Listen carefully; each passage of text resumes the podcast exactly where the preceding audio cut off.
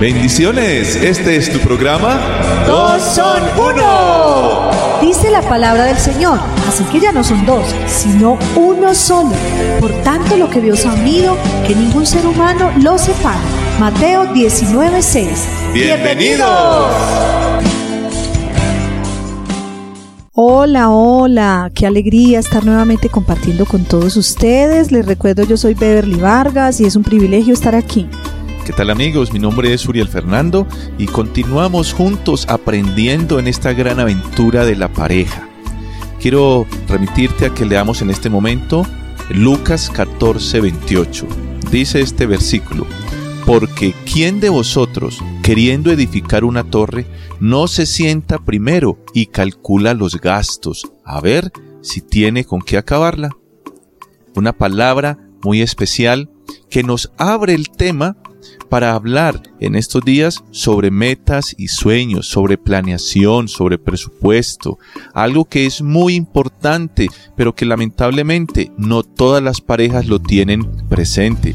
Pues algunos empezaron mal, se unieron a vivir guiados por la pasión o por un embarazo o por motivos equivocados como el querer salir de casa eh, lo más pronto posible. Entonces, sin planearlo, eh, se encontró con alguien, eh, hablaron bonito y, se fueron juntos, sin planear nada.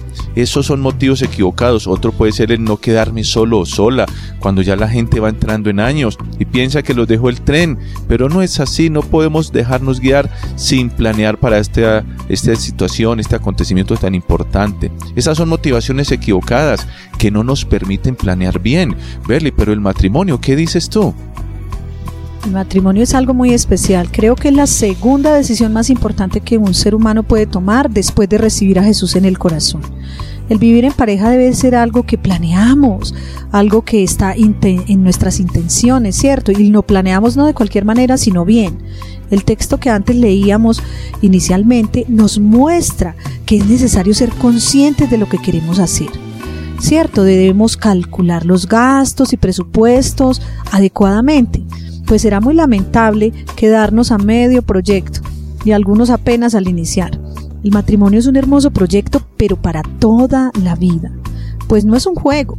Recuérdalo, querida oyente, querido oyente, esto no es un juego, es algo muy especial. El matrimonio es un hermoso, hermoso proyecto para que caminemos en la vida acompañados, ¿cierto? Ten presente hacer una buena planeación, pues eso ayuda mucho en la felicidad del futuro hogar. Y si eres de los que se unieron sin planear o por las motivaciones equivocadas y hasta ahora han sobrevivido de esa manera, pues es momento de empezar a organizarse, empezar a planear y cambiar, hacer cambios de bien al rumbo de esta relación y de nuestra familia. Muy, muy importante pues es muy importante saber que hay un cambio sustancial en mi vida. Dejo de vivir solo para vivir en pareja. Eso requiere planeación, ubicación mental, emocional, psicológica, además de otras situaciones materiales. Por eso, cuando lo planeamos, tenemos un gran, un gran avance en la felicidad que tendremos, porque hay que hacer un cambio y un gran ajuste.